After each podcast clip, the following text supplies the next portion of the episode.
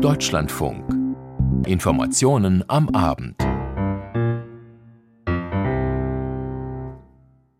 Bis 20 vor 7 am Mikrofon Daniel Heinrich. Guten Abend. Jahresbeginn bedeutet für die Politik hierzulande in aller Regel Klausurtagung. Da macht auch dieses Jahr keine Ausnahme. Gestern war die Klausurtagung der SPD zu Ende gegangen, heute die der CDU. Über das Treffen in Heidelberg berichten wir gleich. Im Jemen hat es nach den Luftangriffen der USA, Großbritanniens weiterer Verbündeter auf Stellung der Houthi-Rebellen vorgestern einen erneuten Angriff der Amerikaner gestern gegeben. Das führt auch zu einer Debatte über eine mögliche deutsche Beteiligung. Die Einzelheiten in wenigen Minuten. Und in Taiwan hat die regierende Demokratische Fortschrittspartei die Präsidentschaftswahl gewonnen. Auch dazu gleich mehr. Im Anschluss an diese Sendung um 20 vor 7 unser Hintergrund. Thema heute reich an Öl und reich an Einfluss. Die Vereinigten Arabischen Emirate. Beginnen wollen wir in Baden-Württemberg. Der CDU-Bundesvorstand hat in Heidelberg den Entwurf für ein neues Grundsatzprogramm beschlossen. Endgültig absegnen soll das Programm ein Parteitag im Mai. Damit sieht sich die CDU gut auf das Wahljahr vorbereitet. Der Vorsitzende Friedrich Merz hat sich vorgenommen, vor allem die Partei Alternative für Deutschland zu attackieren. Ihres Volk berichtet.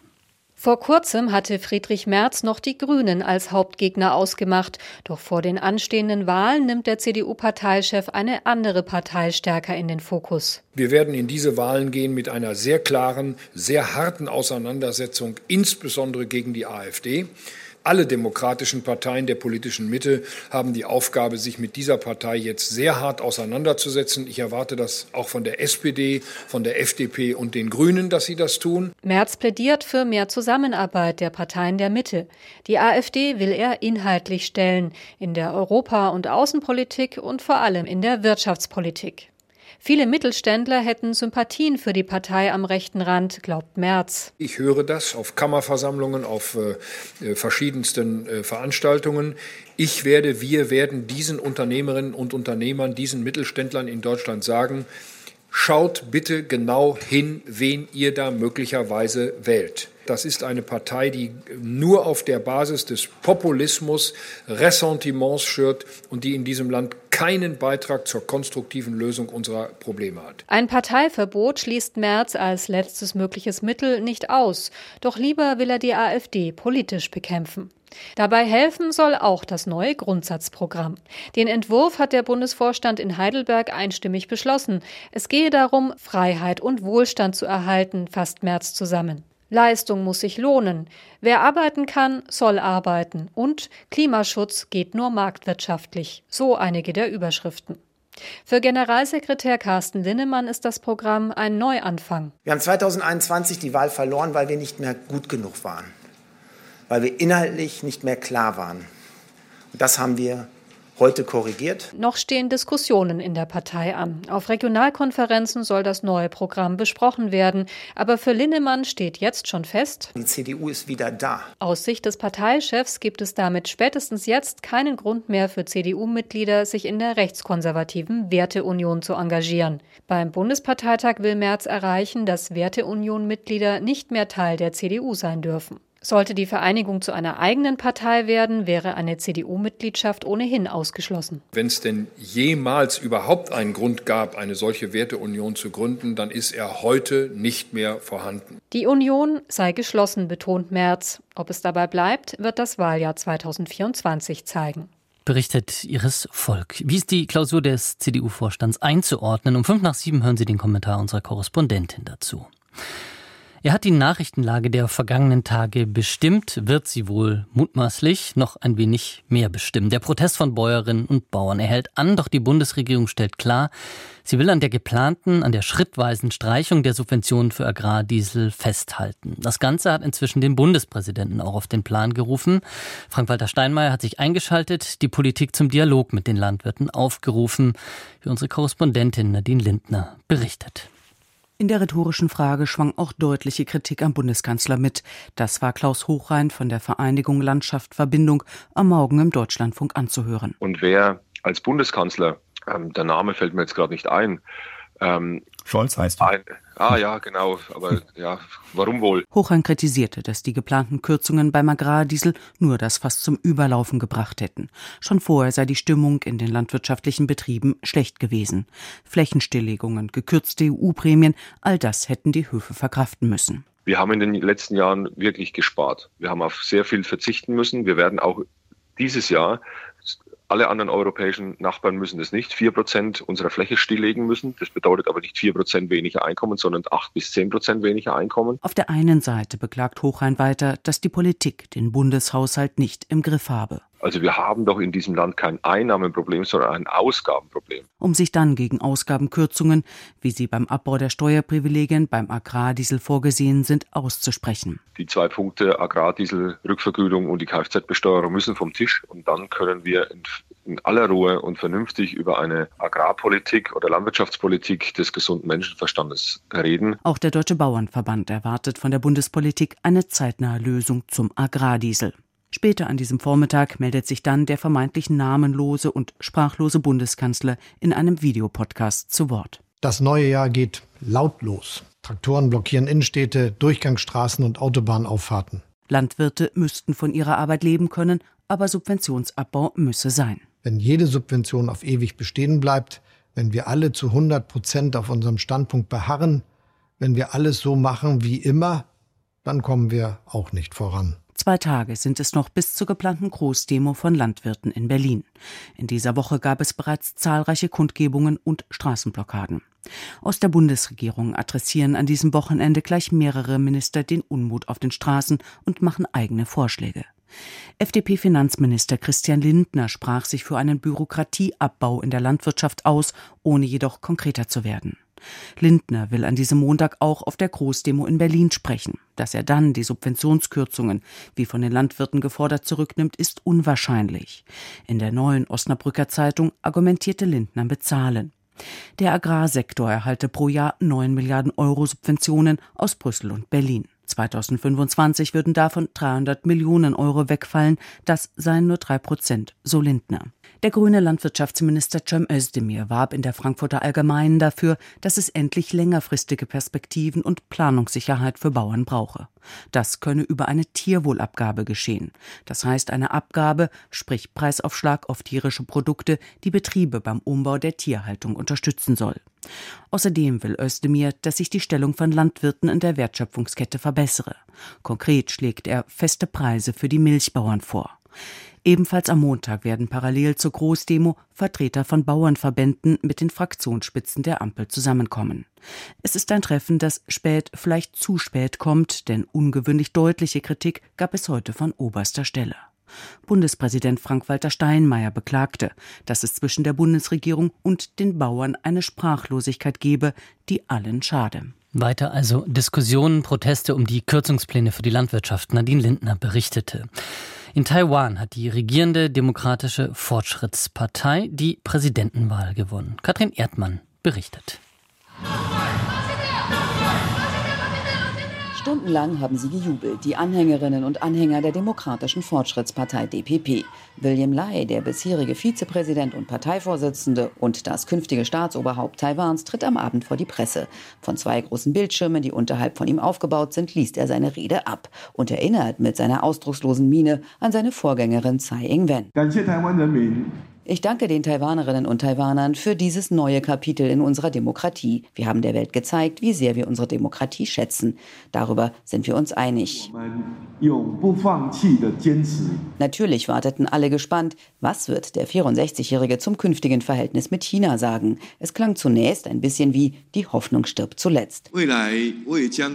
Ich werde Angelegenheiten mit China im Rahmen unserer Verfassung vorantreiben. Ich hoffe, dass beide Seiten in der Zukunft wieder zu einem gesunden, nachhaltigen nachhaltigen Austausch zurückkehren können. Etwas, das mit dem Antritt der scheidenden Präsidentin Tsai Ing-wen vor acht Jahren zum Erliegen gekommen ist, weil sie nicht bereit war, vor China einzuknicken. Für Lai, der schon vorher angekündigt hatte, Tsais Linie fortzusetzen, heißt das auch, wie er am Abend in Taipei erklärte, Wir hoffen, dass China erkennt, dass angesichts dieser neuen Situation nur Frieden im Interesse der Menschen auf beiden Seiten ist. Stabilität in der Taiwanstraße ist ein wichtiger Faktor für die Sicherheit und den Wohlstand der internationalen Gemeinschaft. Der Kandidat der stärksten Oppositionspartei, Ho Yu-i, der jedoch recht moderat aufgetreten war, erklärte am Abend seine Niederlage. Es tut mir aufrichtig leid, dass wir keinen Regierungswechsel herbeiführen konnten. Ich habe alle enttäuscht. Ich respektiere die Entscheidung der Wählerinnen und Wähler. Ho fällt allerdings weich, denn er hat sein Amt als Bürgermeister von New Taipei City, der bevölkerungsreichsten Stadt in Taiwan, nur ruhen lassen. Der dritte Kandidat der noch jungen Volkspartei, Ko Wen-je, ist hingegen jetzt nur noch Parteivorsitzender und natürlich Arzt. Seine Partei allerdings könnte künftig im Parlament das Zünglein an der Waage spielen und sich das teuer bezahlen lassen. Co trat dann auch gewohnt selbstbewusst auf. Wenigstens haben wir der Welt gezeigt, dass es in Taiwan nicht nur zwei Parteien gibt. Außerdem haben wir der Welt gezeigt, dass die Demokratie Taiwans ein wichtiges Gut ist berichtete Katrin Erdmann. Nach den US-Angriffen auf Ziele der Houthi im Jemen reagiert man bei den Vereinten Nationen inzwischen mit großer Besorgnis. Zur Erinnerung, weil die vom Iran unterstützten Houthi immer wieder internationale Schiffe im Roten Meer angegriffen hatten, hatten die USA, Großbritannien und weitere Verbündete vorgestern Nacht einen Militärschlag gegen die Rebellen ausgeführt. In der vergangenen Nacht wiederum haben die USA eine Houthi-Radaranlage angegriffen. Ralf Borchert berichtet. Ein Regierungsbeamter sagte dem Fernsehsender CNN, der neue Angriff sei auf eine Radarstation der Houthi erfolgt. Diesmal haben die USA offenbar allein gehandelt und der Angriff blieb deutlich begrenzter als in der Nacht zuvor. In der Nacht auf Freitag hatten die USA zusammen mit Großbritannien etwa 30 Ziele im Jemen bombardiert. Anschließend hatten die vom Iran unterstützten Houthi erneut eine Rakete auf ein Handelsschiff im Roten Meer abgefeuert, die nach US-Angaben ihr Ziel aber verfehlt hat. John Kirby, Sprecher des Nationalen Sicherheitsrats, betonte, die USA wollten keine Eskalation, die Houthis hätten die Lage mit ihren wiederholten Angriffen auf Handelsschiffe eskaliert. Auch Präsident Joe Biden selbst äußerte sich am Rande einer Wahlkampfveranstaltung im US-Bundesstaat Pennsylvania auf die Frage von Reportern, ob sich die USA nun über die Houthi als Stellvertreter indirekt im Krieg mit dem Iran befänden, sagte Biden: no. Nein, der Iran will keinen Krieg mit uns. In den USA gibt es auch Kritik an den von beiden angeordneten Militärschlägen. Der frühere US-Botschafter im Jemen, Gerald Firestein, sagte dem Radiosender NPR, die Houthi hätten die US-Angriffe gewollt. Sie wollten die US-Angriffe aus zwei Gründen. Erstens ist die Unterstützung der Palästinenser mit Blick auf Gaza sehr populär im Jemen, auch bei Teilen der Bevölkerung, die sonst nicht auf Seiten der Houthi stehen. Zweitens wächst ihr Ansehen in der Region. Die Houthi sehen sich nun sozusagen in der ersten Reihe der Gruppe vom Iran gestützter Milizen, der sogenannten Achse des Widerstands. So sehr man verstehen kann, dass Präsident Biden sich gezwungen fühlte zu handeln, spielen wir den Houthi im Endeffekt in die Hände, so Feierstein.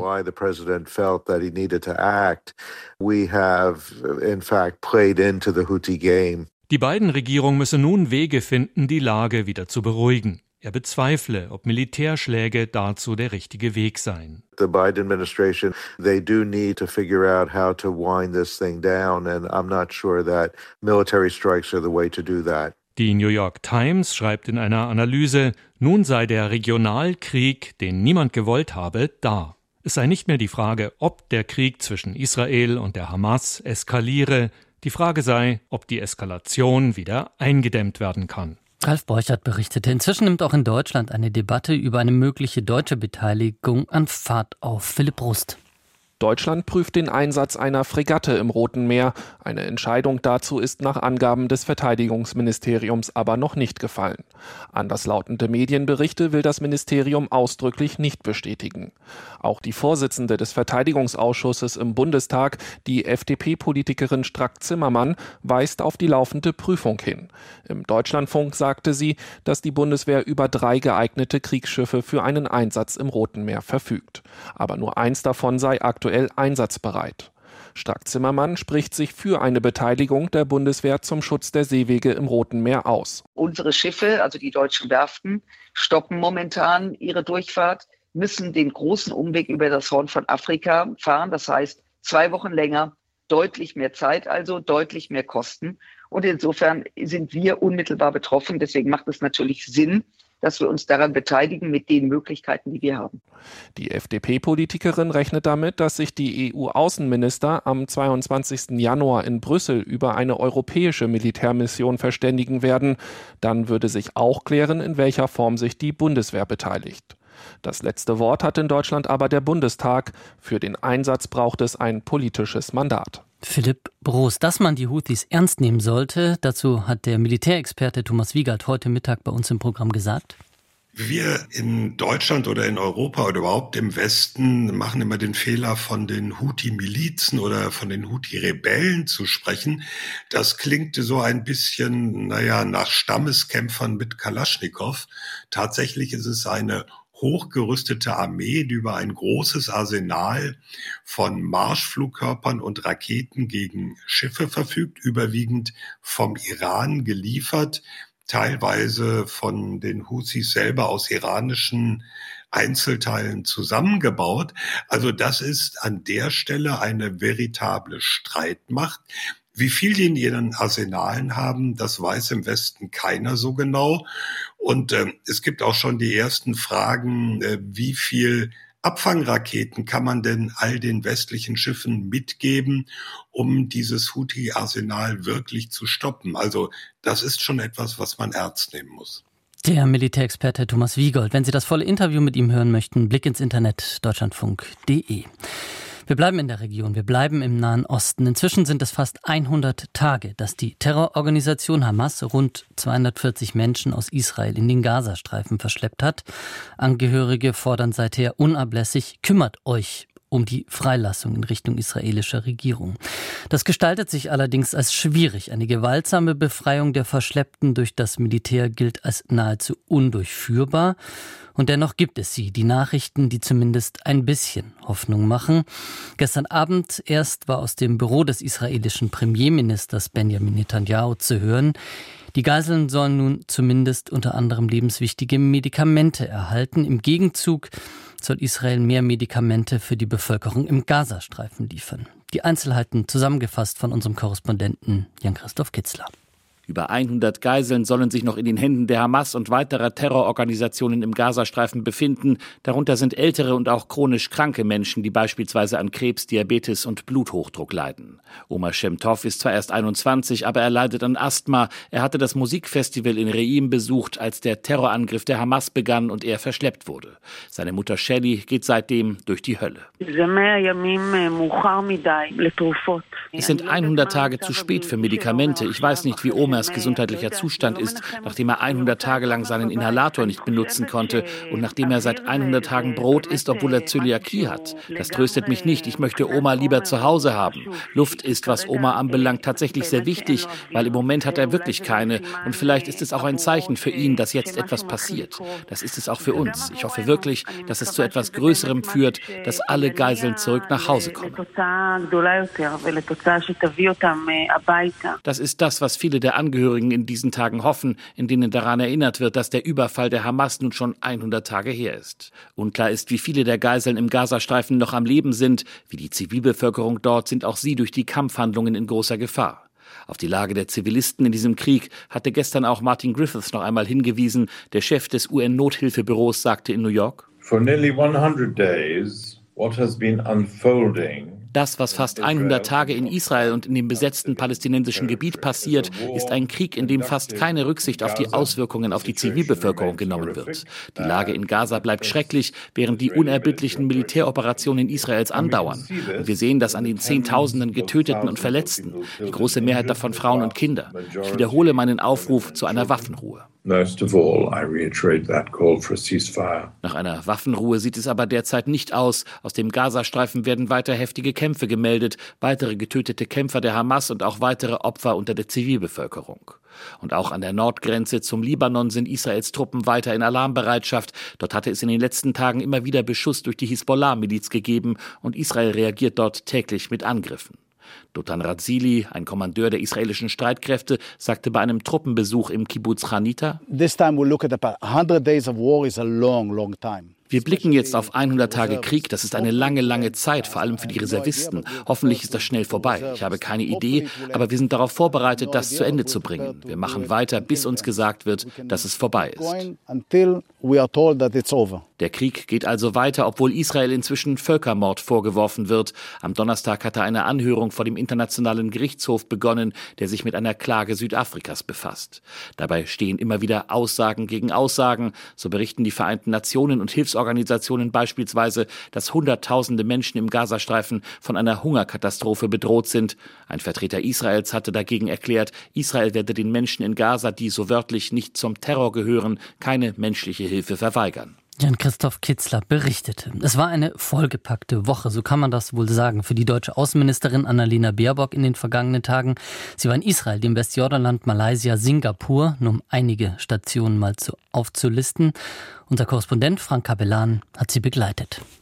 Es gab Zeiten, da haben sich Europas Außenminister auf mehrtägigen Wanderungen besser kennengelernt und die Weltlage besprochen. Solche Beschaulichkeit aber ist längst Vergangenheit. Als Zeitenwendeministerin kann Annalena Baerbock darüber nur milde lächeln. Die vergangenen sechs Tage haben noch einmal gezeigt, was ihr Job alles mit sich bringt. Well, I think we agree that the world doesn't need another crisis. Corona, Putin, Gaza. Niemand kann eine weitere Krise gebrauchen. Darüber sind wir uns wohl einig, meint Baerbock. Gestern in Malaysia bestimmt Nahost erneut die Agenda. In den Besuch platzt die Nachricht der Bombardierung von Houthi-Stellungen durch Amerikaner und Briten. Sofort stellt Baerbock klar, für sie steht das im Einklang mit den individuellen und dem kollektiven Recht auf Selbstverteidigung der Charta der Vereinten Nationen.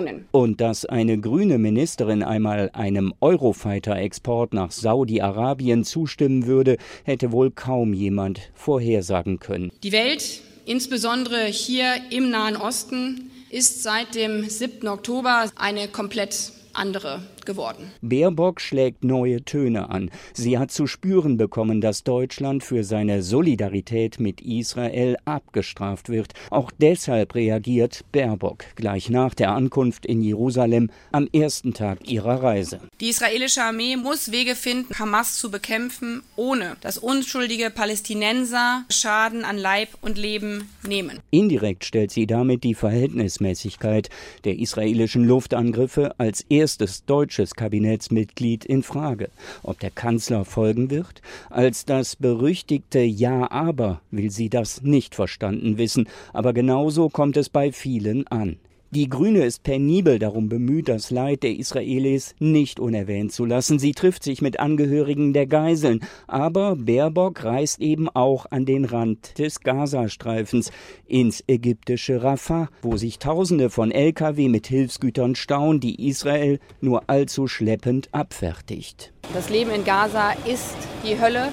Menschen haben nichts zu essen, Menschen haben nichts zu trinken, keine medizinische Versorgung. Dem israelischen Verteidigungsminister Galland kann sie nur schwer vermitteln, dass es aus ihrer Sicht Zeit ist, sich mit dem zu beschäftigen, was nach dem Krieg kommen soll. Mit dem Ruf, die Zwei-Staaten-Lösung umzusetzen, dringt sie in Israel nicht durch. Dass sie im Westjordanland die jüdische Siedlungspolitik als illegal verurteilt, stößt auf Widerspruch. In Kairo wiederum interveniert Baerbock, als ihr ägyptischer Kollege Shukri Israel unterstellt, eine freie Berichterstattung zu unterdrücken. Ich möchte an dieser Stelle aber auch sagen, auch wenn wir da unterschiedlich äh, drauf schauen, dass ich den Vorsatz äh, zurückweise, dass Südafrika Israel vor dem Internationalen Gerichtshof des Völkermordes an den Palästinensern beschuldigt, kommt in der arabischen Welt gut an. Baerbock muss dagegenhalten. Auch in Malaysia, das die Hamas als legale Widerstandsorganisation betrachtet, die ASEAN-Staaten sind gespalten, für Deutschland und Europa aber ungemein wichtig, wegen der wirtschaftlichen Bedeutung, nicht zuletzt aber auch wegen der imperialistischen Politik Chinas. Chinas Ansprüche auf umfangreiche Seegebiete im südchinesischen Meer sind nicht vom Völkerrecht gedeckt. Über ihrem Asienabstecher steht vor allem die Angst vor einer Intervention Chinas in Taiwan. Als Diplomat darf man da nichts sagen, aber ich sage es halt so, in diesem Gewässer, wo China sozusagen ihren Umwesen treiben, da ist die Kacke am Dampfen. So drastisch, wie es der Vertreter Taiwans in Deutschland,